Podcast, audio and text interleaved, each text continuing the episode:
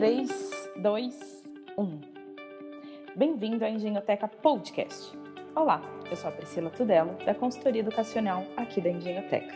E começa agora mais um podcast da Engenhoteca, o seu canal educacional de informações, curiosidades e descobertas.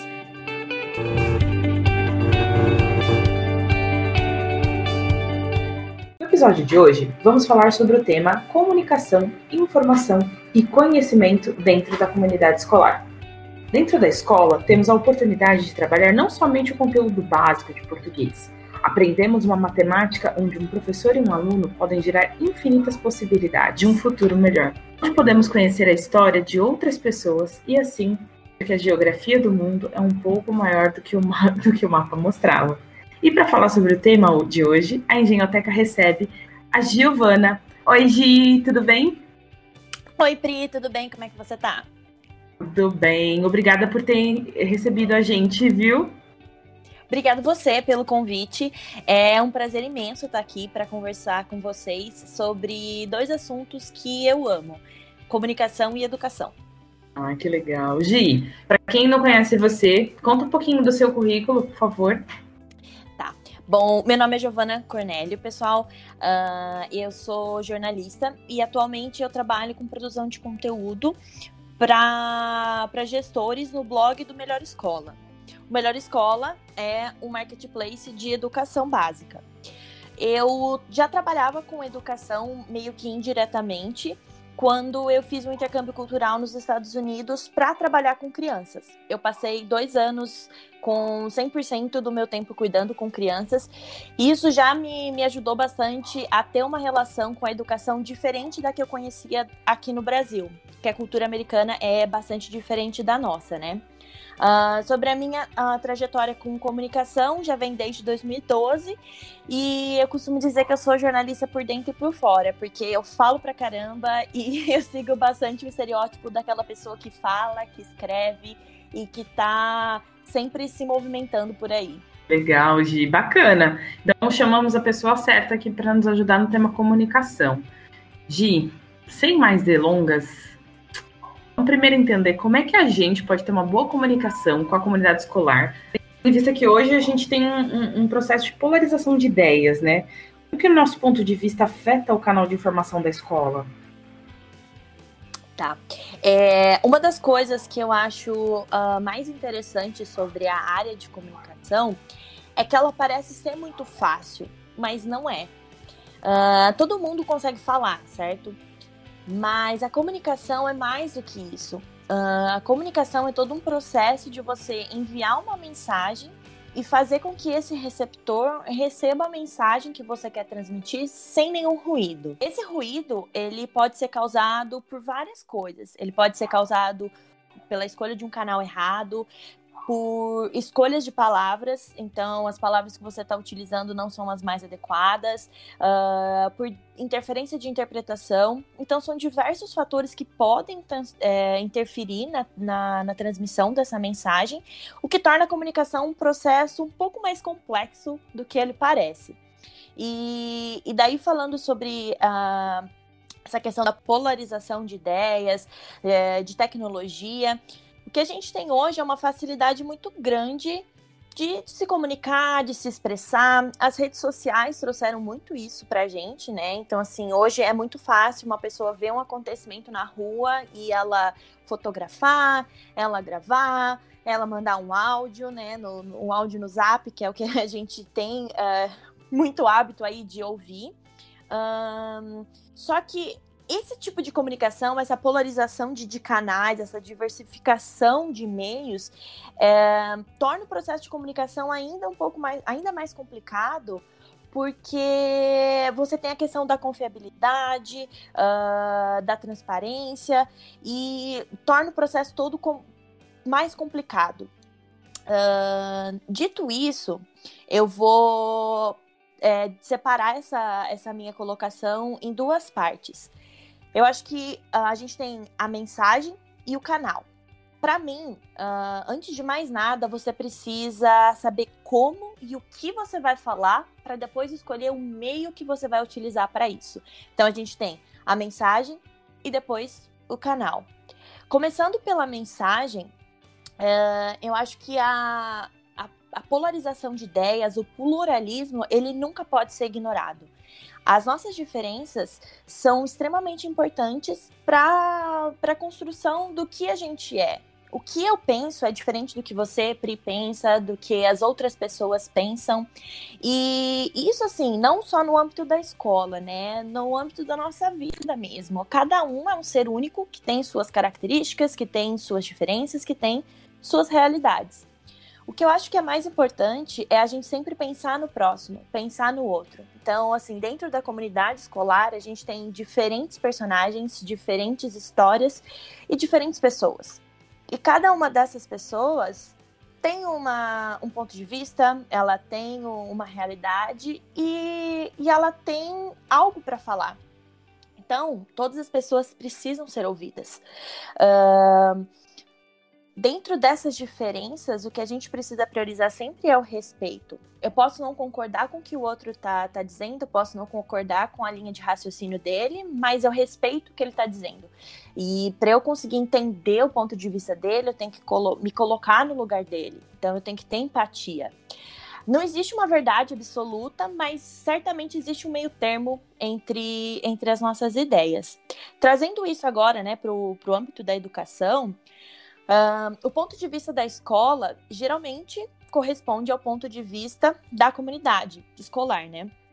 Mas a comunidade escolar, ela é muito mais do que aquele microambiente em que ela está inserida. Uhum. Existe um ambiente externo. Então, assim, uma boa comunicação dentro da comunidade escolar, ela considera o micro e o macro. A, comuni a comunicação, ela nunca pode ser vista como uma via de mão única. Então, assim, quem fala também precisa ouvir. E o que acontece no meu microambiente uh, tem uma, um impacto e uma relação completamente uh, direta com o meu macroambiente. Hoje é muito legal isso que você está me colocando e me acendeu uma dúvida. Então, se a gente está uhum. falando que o canal é importante, que a gente tem que respeitar é, o micro e o macroambiente, então então, de repente, eu posso ter dentro da escola é, é, vários canais diferentes para públicos diferentes. Estou te colocando isso porque agora, nessa, nesse momento que a gente está vendo, as escolas estão enfrentando uma, uma saída muito grande do ensino infantil. Então, talvez a comunicação com esse pai siga por um meio, né, por um canal é, mais é, vantajoso do que, por exemplo, para o ensino médio que está tendo um pouco menos de dificuldade, um pouco menos de, de ruído é, na comunicação, como você já acabou de ensinar para gente, é, de, dentro da escola.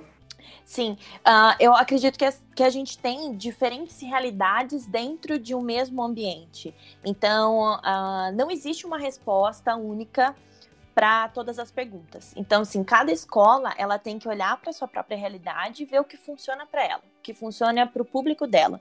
Então, se a gente está falando de uma escola que atende do ensino infantil ao ensino médio, você tem ali diferentes pais com diferentes faixas etárias, você tem alunos com diferentes faixas etárias e uh, a partir do momento que o aluno ele se torna mais independente, ele se torna uh, autor da sua, da sua própria jornada, né, dentro da sua, da sua caminhada educacional, então ele também faz parte do processo de comunicação. Quando a gente fala das crianças menores, né, que tem um responsável ali como guia, você fala diretamente com os pais.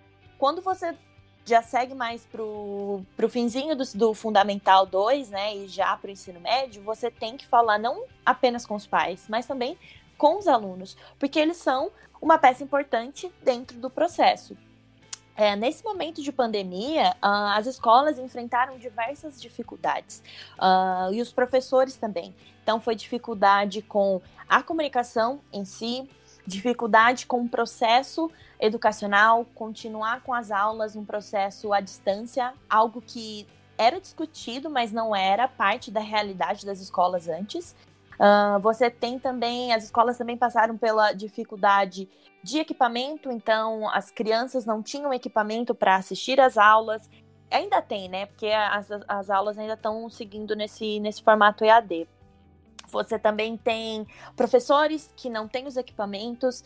Uh, e a comunicação nesse sentido, então, quando você tem várias diferentes realidades, diferentes problemas uh, e diferentes pontos a atacarem dentro da sua, do seu microambiente, é muito importante que você alinhe a comunicação dentro daquilo que você está navegando.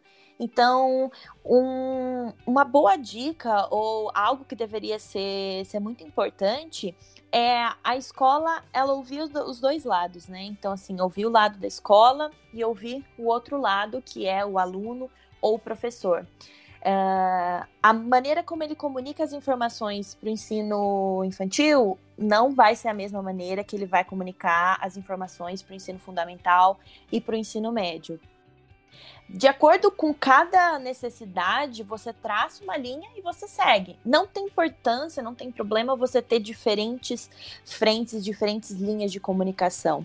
O importante é você estar tá sempre dando assistência para essas, essas, esses caminhos de comunicação e você receber o feedback delas também. Porque assim, não adianta só a, a escola dizer, né, ou ela propor soluções sem ela ter o retorno, sem ela saber se está dando certo, se não tá. Por isso a comunicação tem que ser múltipla, ela não deve ser um, uma, uma via de mão única. Uh, quem fala também tem que ouvir para poder refletir e seguir caminhos diferentes. Então, uh, se a comunicação está funcionando, se ela não está, então, pera, vamos parar aqui e analisar o que está acontecendo. E é esse aqui é o caminho certo? A gente já chegou a, ao ponto X, a gente chegou tão longe, trazendo resultado? Deu tudo certo? Não deu? O que, que a gente pode fazer? Então, agora, além de blogueirinha, a professora tem que ser uma fonte de informação tipo Fátima Bernardes, assim, né? Boa noite, saber se comunicar com cada um dos públicos, lidar com as emoções ali de cada matéria. Mesmo? É, é, assim, é quase isso. Eu acho que o professor, né, agora mais do que nunca, ele tem uma sobrecarga de, de trabalho. É, tem muita coisa acontecendo na, na, realidade do professor, porque a dinâmica mudou, né? O professor ele estava ali acostumado a passar uma mensagem numa aula presencial, num, num, num espaço em que a atenção estava, entre aspas, nele, né? Então, assim, ele não tinha nada que, que pudesse distrair, ou se tivesse, ele estava mais no controle da situação, né? Então, o que a gente vê hoje é que o professor, ele tá fazendo o papel da, da, da Fátima Bernardes, né? Ele tá atrás do computador, e assim, o aluno tá na casa dele, ele tá no espaço dele, é ele tem ali todos os equipamentos, videogame, às vezes a gente fala celular, coisas que podem distrair ele, e tá mais difícil para o professor ser esse ponto de atenção, ser esse foco. Então, com essa nova realidade, o professor tem um desafio ainda maior, né, de para conseguir manter a atenção dos alunos e também conseguir informar eles, porque o que eu falo para os meus amigos, é, e a gente costuma dar um pouco de risada né, da, da situação, é que parece que quanto mais acesso à informação as pessoas têm, menos informadas elas ficam. Então a gente tem entrado muito numa era de desinformação. Quanto mais equipamentos a gente tem, mais disperso a gente fica sem saber para onde a gente vai, se é pelo computador, se é pelo celular, se é pelo Facebook, se é pelo, pelo Instagram, se é pelo WhatsApp. Então tem muita mensagem chegando, a gente está recebendo muita informação e a gente está perdido no meio de tudo isso. Tipo aquele grupo da família, né? Que a avó entra, dá bom dia, põe aquelas figurinhas todo santo dia. E se ai de você de não responder, né? Sim, então é, a gente, antes mesmo da pandemia, a gente já passava por um. A gente já estava num cenário desse, de excesso de informação, excesso de canal, e a gente se sentindo um pouco sem filtro, sem saber o que é o que é como administrar, né? Então, sem saber como colher uma informação, sem saber o que absorver daquilo. Com a pandemia, a gente vê que esse cenário tá mais caótico do que, do que antes. É, é o grupo, o próprio grupo do WhatsApp. Então, assim, você tem a avó, você tem a tia, você tem o primo. E, e dentro dessa era de, de, de inovação, né, de transformação digital, o que se esperava era uma transformação diferente do que está acontecendo. É, vai contra a lógica a gente pensar que a gente está entrando numa era de desinformação quando o que a gente mais tem é acesso à informação. O que a gente tem é a perda da, do valor da informação. Então, muita coisa que a gente recebe é completamente vazio, assim, não tem como aproveitar, né? E outra coisa que a gente que eu costumo brincar com os meus amigos é que antigamente os nossos pais falavam que a gente não podia acreditar em tudo que via na internet. Mas hoje a gente tem as fake news aí como um grande problema do país. Porque o que é uma brincadeirinha, uma piadinha, acaba virando uma verdade e as pessoas não sabem mais no que acreditar. Se elas compartilham uma corrente no, no, no, no Instagram, no, no, Facebook, no WhatsApp, o que, que é verdade, o que, que não é. E, e aí, num, num momento mais radical, as pessoas acabam escolhendo não consumir nenhum tipo de informação, viver debaixo da, da pedra, dentro da caverna, sem conexão nenhuma, porque essa onda de informação, é, ela tá tomando proporções muito grandes e ela tá um pouco fora de controle, né? É, o, que, o que eu sinto é que, apesar dessa crise que a gente está vivendo né, no mundo da informação, o jornalismo em si ele ainda não morreu. E aí eu vou puxar um pouco sardinha pro meu lado do jornalismo. E, e eu vou dizer que o jornalismo não morreu. E apesar de tudo, ele está aqui. Ainda existem boas fontes de informação para você consumir. É, o que a gente precisa aprender com, com o tempo é como discernir essas informações. Então, como processar elas. É, não falando só no momento agora da pandemia, mas falando em outros, em outros momentos também da nossa vida, né? Como a gente vai se manter bem informado? Como eu vou colher essas informações? Aonde eu vou colher essas informações? A, a escola é meu ponto de referência, o jornal é meu ponto de referência. O que é meu ponto de referência? Eu acho que é, esse é o começo qual é o meu ponto de referência? É, com essa questão da, da pandemia, né, os professores, eles ainda mais se tornaram um ponto de referência, né, não só para as questões educacionais, como também para questões de informação, né? A gente sabe que o professor ali dentro da sala de aula, ele é o nosso mentor, ele é a pessoa que conduz o processo de aprendizagem, né? Que mostra o caminho. É, e aí hoje o que a gente tem é uma sobrecarga mesmo do, do profissional, que além de passar todas as informações, de, de lidar com tecnologia, ele também está ensinando pais e alunos que rede social não é canal de informação, não é canal de comunicação e que dali a gente não pode acreditar em tudo que está ali, né? Então, assim, voltamos à década de 90 quando a gente fala não vamos acreditar em tudo que a gente vê na internet. é, não, não dá para acreditar em tudo. Então, assim, vamos consultar um jornal, Uh, ainda tem assinaturas, né? Porque a gente ainda tem muito serviço que não está gratuito, que a gente precisa assinar. Mesmo com, esse, com esse processo cada vez mais de, de ter que ser assinante para consumir um conteúdo, tem muito jornal que disponibiliza notícia de maneira gratuita e que dá para consumir conteúdo de maneira gratuita. Então dá para você, no meio dessa onda, desse grande mar de informações que a gente tem, dá para escolher, dá para filtrar e dá para a gente chocar informações também. Tem muita coisa aqui rolando e muita informação, muita mensagem chegando, mas dá para a gente focar e olhar uns pontos de referência da, dentro da nossa, da nossa realidade. Se a gente está falando da realidade escolar, dá para a gente olhar para os canais, para os pontos focais, para os pontos de referência, e aí filtrar informação, colher, armazenar aquilo que é necessário e seguir para o próximo passo. Assim, em, em, pequenas, em pequenos passos, a gente tem que ir caminhando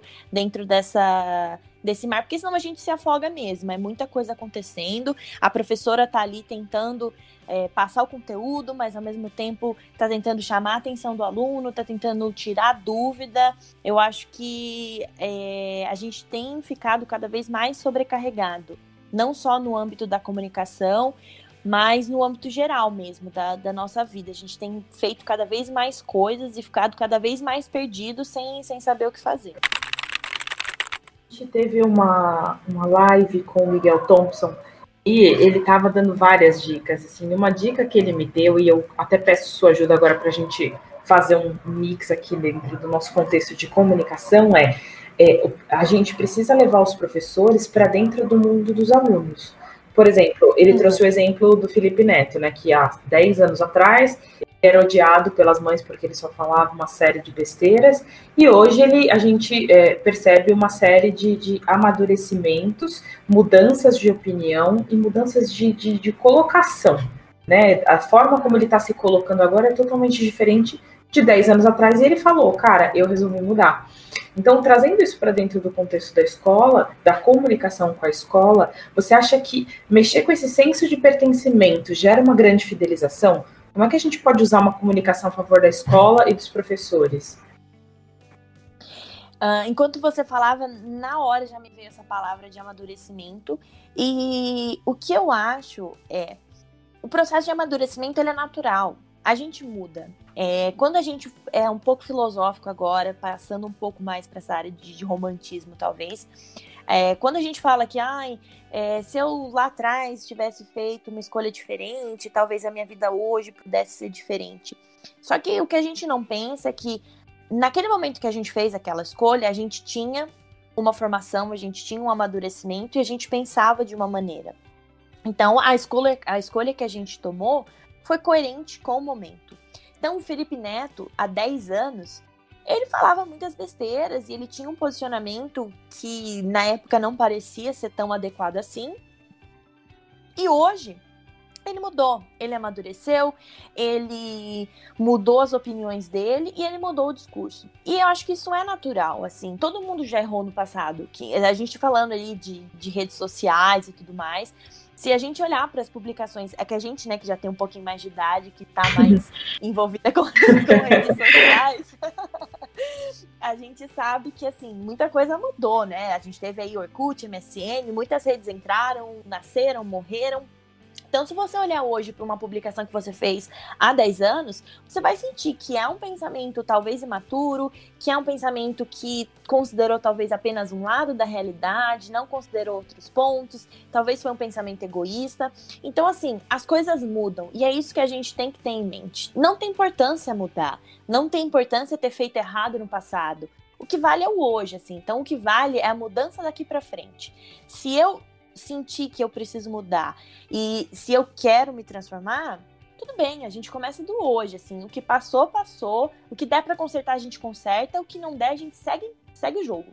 Dentro do ambiente escolar, a gente tem essa questão da, da fidelização e do senso de pertencimento. A gente tem esse senso de pertencimento de diferentes maneiras. E ele pode se manifestar nas pessoas de, de acordo com a realidade delas, de acordo com o ambiente, de várias formas. O que é, é, muito natural a gente sentir esse senso de pertencimento é quando a gente se sente importante. Então, se eu sinto que eu tenho voz, que a minha presença, que a minha existência importa, eu tenho um senso de pertencimento. Dentro do ambiente escolar, eu acredito que a gente pode estabelecer essa relação de pertencimento usando a comunicação quando a gente ouve o próximo. Então, assim, eu já falei, né, da comunicação não ser feita de mão única. A gestão escolar, o processo de educação, ele mudou. Se antigamente, eu não sei dizer assim, precisar quantos anos isso era muito comum, mas não faz muito tempo. Há algum tempo, o professor era a figura que detinha todo o conhecimento. Então, as crianças estavam ali apenas para pegar toda a informação que o professor tinha para passar e absorver. E era isso que a gente vê é que com essa onda de informação, né, com esse, essa facilitação do acesso à informação, do acesso aos dados, a criança ela é protagonista dentro do processo de aprendizagem dela. Então o professor não é o único que detém a informação. A criança também tem. A criança também tem desejos, a criança também tem vontades. Então o professor ele tem que facilitar o caminho e indicar para a criança o que ela pode fazer com essas vontades, com essas curiosidades que ela tem. Então, se a gente vê que o processo de educar, que o processo de alfabetização, que o, o processo educativo mudou, nada mais natural do que todos os outros processos também mudarem. Se antes a gente só falava pessoalmente com a nossa avó ou com a nossa tia, hoje com a pandemia, por exemplo, a gente usa, faz videochamadas dentro da medida do possível, a gente muda a comunicação. Se antes a gente falava com os nossos entes queridos, sei lá, uma vez por semana, Hoje a gente fala com eles uma vez por dia, a gente tá sempre mandando mensagem, porque as, as coisas mudam. E as mudanças que acontecem hoje, provavelmente a gente vai levar para o futuro. Voltando agora para a realidade da escola. Tudo muda. Então, o processo educativo ele muda, o processo de comunicação também muda. Os pais podem participar do processo educativo. A gestão democrática, né, o conceito de gestão democrática, ele diz que todos têm participação dentro do processo. Então, a gestão, se antes ela não ouvia, se a gestão antes eh, seguia ali o que ela acreditava ser certo sem ouvir a opinião, hoje ela tem que mudar essa visão e entender qual é o contexto, qual é a realidade. A comunidade escolar pode contribuir muito com o processo de, de construção da escola e com o processo de aprendizado. Então, tudo bem a escola mudar hoje, ela ser mais aberta, e ela, inclusive, deve seguir essa tendência de, de mudança, porque o processo mudou. Se eu escuto os meus pais, se eu escuto o que os meus alunos têm a, dizer, eu estou construindo uma escola rica. E esse senso de pertencimento vai chegar porque eu me sinto ouvido, eu sinto que eu sou importante, e isso, por exemplo, evita que a pessoa queira sair da escola, porque se ela não se sente parte daquele processo e parte daquele grupo, ela não tem por que ficar ali, ela não tem por que querer fazer parte. A partir do momento que eu sou ouvida, que eu tenho voz, que eu sou importante dentro daquilo, eu tenho esse senso de pertencimento e eu não vou querer sair dali. Eu vou querer cada vez mais fazer parte do grupo e eu vou querer me engajar. Isso tanto da parte dos alunos quanto da parte dos pais. Quando a gente fala de educação infantil, assim, os pais têm uma figura mais importante do que as crianças, e depois no ensino médio os, os alunos fazem parte também desse, desse processo. Então, é legal você colocar toda essa informação, porque agora tenho, me veio um, um insight. Eu fui para a Itália em 2017 e nos trens é, em, entre as cidades era muito comum você ver a família voltando né, do trabalho para casa e era a família, né? O pai, o filho, a mãe, o filho ali, e eles estudando, abrindo os livros, fazendo todo esse trabalho, né? O que é pouco comum da gente ver aqui, é, principalmente em São Paulo, né? Aqui em São Paulo a gente tem é muito mais comum que a criança fique um período maior na escola, é, faça a lição de casa é, naquele horário estendido, tenha um suporte, né, ali diferenciado para quando ele chegar em casa ele só tem que tomar um banho e dormir. Então, você acha que esse processo que a gente está vivendo de da escola ouvir o pai, o pai tentar que agora o pai está vivendo na pele, né? As, como é que o material didático fala com o aluno, como é que o professor se comunica com o aluno, qual é o valor que o professor tem, né, na capacitação desse, desse da criança ali naquele ambiente. Você acha que isso tudo vai melhorar a qualidade da participação dos pais e da escola a partir desse momento? Muito interessante isso que você colocou, e eu vou separar em duas partes. Uh, primeiro, falando da sua experiência uh, internacional, né? O que a gente vê no processo de, de modernização é que os pais têm cada vez menos tempo para os filhos. Isso, assim, é uma realidade, porque a gente precisa cada vez mais trabalhar, e manter né, os nossos bens e construir uma família e dar um suporte para a família para que ela possa realizar desejos, realizar sonhos. Porém, a gente perde uma questão muito importante que é essa proximidade com, os, com as crianças. Então a gente manda as crianças para a escola, elas ficam todo o tempo lá, os pais buscam as crianças, elas chegam em casa, tomam um banho, já não tem mais o dever, ou tem, sei lá, é, o tempinho de tela ali que elas podem, que elas podem usar. E, e, é isso. O pai ele não tem uma participação ativa dentro dessa construção é, educacional, desse, dentro dessa construção do aprendizado, porque ela acredita que, porque a família está envolvida com, com o processo financeiro, com a manutenção da família, e para ela talvez a, a escola cumpra com esse papel de maneira integral. Então é papel da escola ensinar quando não, né? A gente, aqui no Brasil, a gente tem essa realidade das crianças passarem cada vez mais tempo na escola, é, tentarem alcançar é, até porque a educação aqui no Brasil, né, o tempo que a gente passa aqui na escola é um pouco diferente dos outros países. É, nos Estados Unidos mesmo e na, na Europa, o currículo escolar das crianças é um pouco maior, é mais denso. Então a gente também está um pouco correndo atrás dessa, desse nosso currículo que é um pouco mais enxuto. É, mas os pais fazem é, parte do processo, então a criança ela tem que sentir que o pai também se importa com ela. E não é só controle de notas, né? Não é só o pai olhar o boletim e falar, dar um feedback positivo, ou dizer parabéns, você tirou notas boas, ou nossa, as notas estão ruins, vou conversar com a sua professora porque ela não está cumprindo com o papel dela. Eu acredito que a gente vai sair dessa, desse cenário de pandemia diferente. E assim, todo mundo vai, né? As pessoas que infelizmente perderam pessoas queridas, que sofreram com diretamente o impacto da, da pandemia, e também a, nós, que estamos indiretamente sentindo esses efeitos da, da pandemia. Os pais hoje eles estão completamente presentes na realidade da criança, né? Então eles estão tendo as aulas virtuais, são os pais que ajudam a criança a, a pegar o livro, a seguir a atividade, a acompanhar a aula com, com a professora. É, os pais não, vi, não viraram professores de maneira nenhuma, eles estão ali para ajudar a criança, porque o professor está ali no vídeo também ajudando. Mas sim, eu acredito que as famílias vão sair desse processo de, de pandemia, né, dessa realidade, dessa crise, com um senso maior de pertencimento na vida das crianças, porque é importante que o pai participe, né? Uhum. É, a criança que sente a presença do pai, que sente o pai ali presente ensinando, claro que ela vai ficar mais motivada a, a participar das aulas, a correr atrás de novos conhecimentos, descobrir coisas. E para as pessoas que né, não têm a chance de ter o, o pai presente na escola por diferentes motivos, é, ela, a criança sente. E um pai que não, não vai, não pode ir até as atividades, nos eventos da escola, isso também contribui para a criança não se sinta motivada a estudar, não se sinta motivada a crescer, não, não queira ou não queira estudar ou só faça para cumprir tabela, sabe? Fazer só o mínimo, uhum. porque ah, eu preciso fazer. É. A sensação que eu tenho é que o pai ele delega, a família delegava é, para a escola porque ele não se sentia confortável em, em, em, em julgar aquele, aquele, aquela ação, aquela atividade, né? Afinal de contas, ele delegou isso para a escola, né? Então, acho que agora a gente vai colher frutos melhores, sabe? Tanto na escolha do material didático, eu brinco que material didático é igual roupa, né? Cada um sabe o que serve melhor e o que o bolso pode pagar.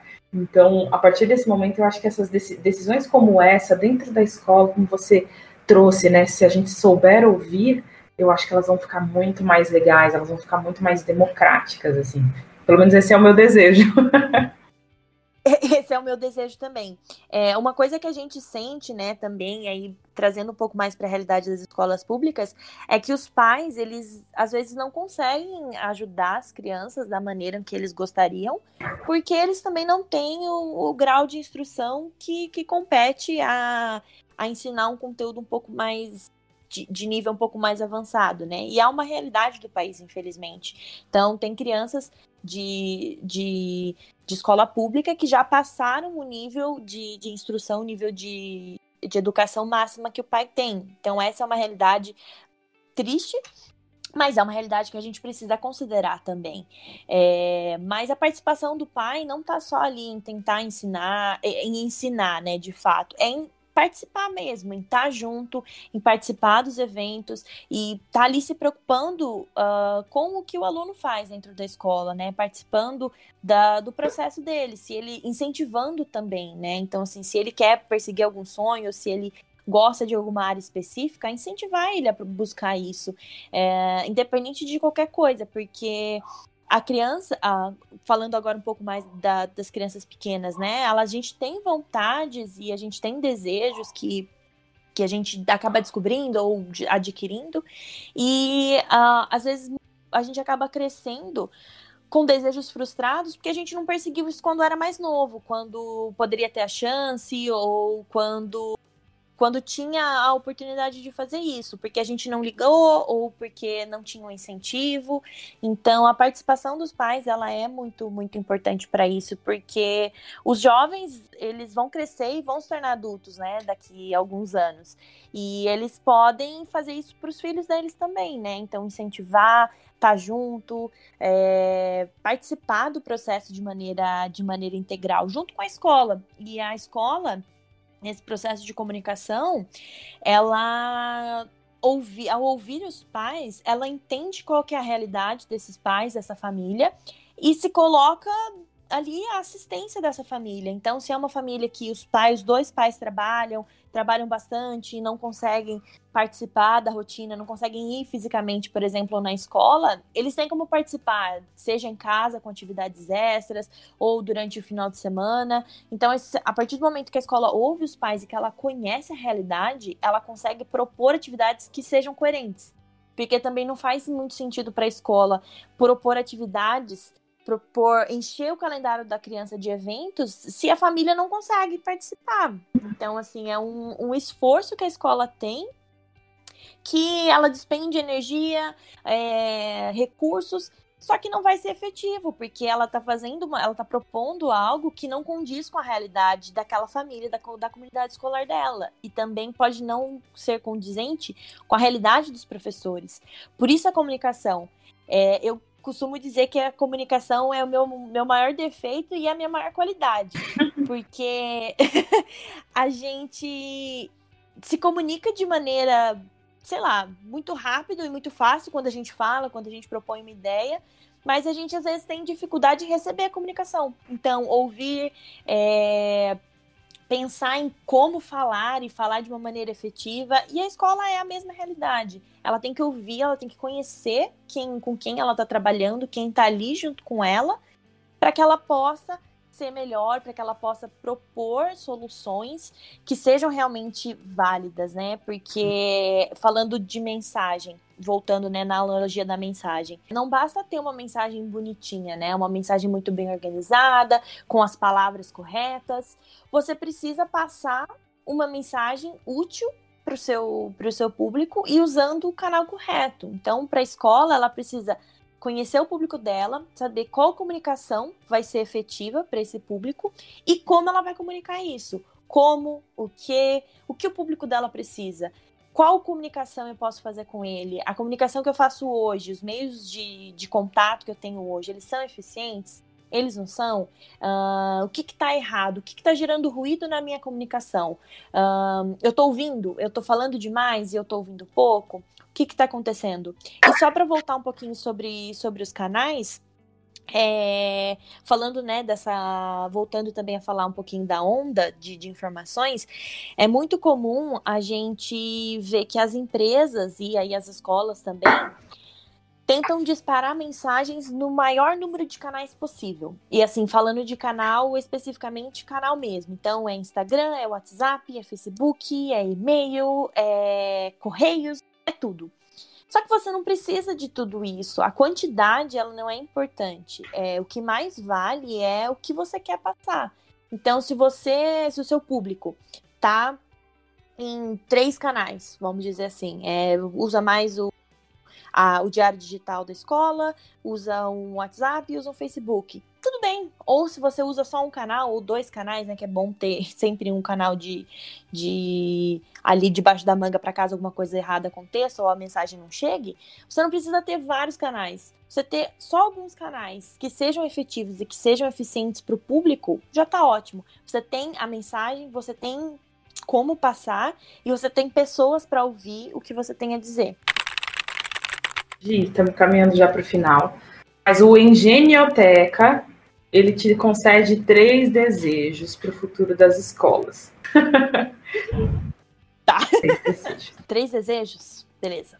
Uh, bom, eu queria, eu gostaria que todos tivessem acesso a uma educação de qualidade, que as pessoas nunca se cansassem de aprender e que o professor agora mais do que nunca fosse valorizado.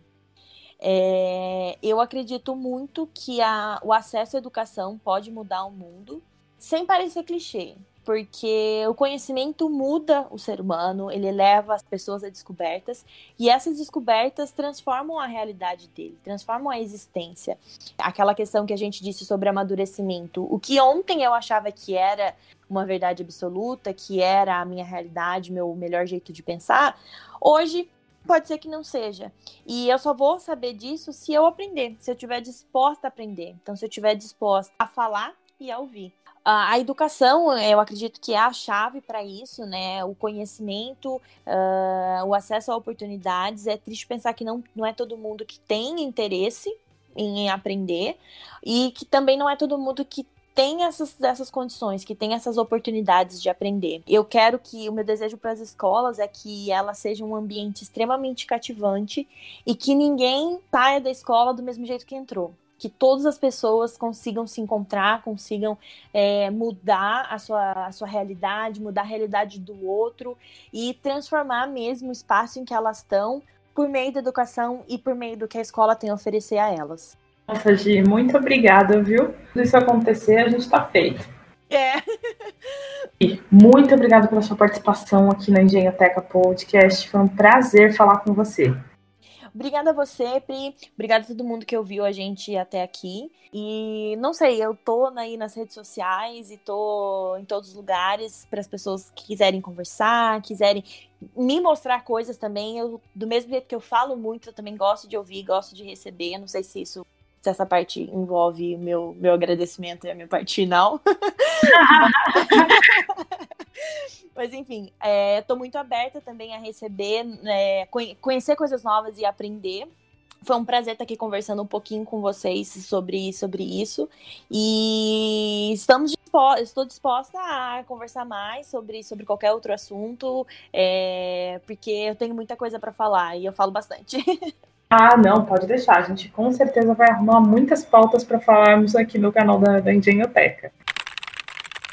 O podcast da Engenhoteca fica por aqui. A gente retorna em breve com um novo episódio. Fique ligado. Compartilhe nosso podcast e acesse nossas redes sociais. Até lá!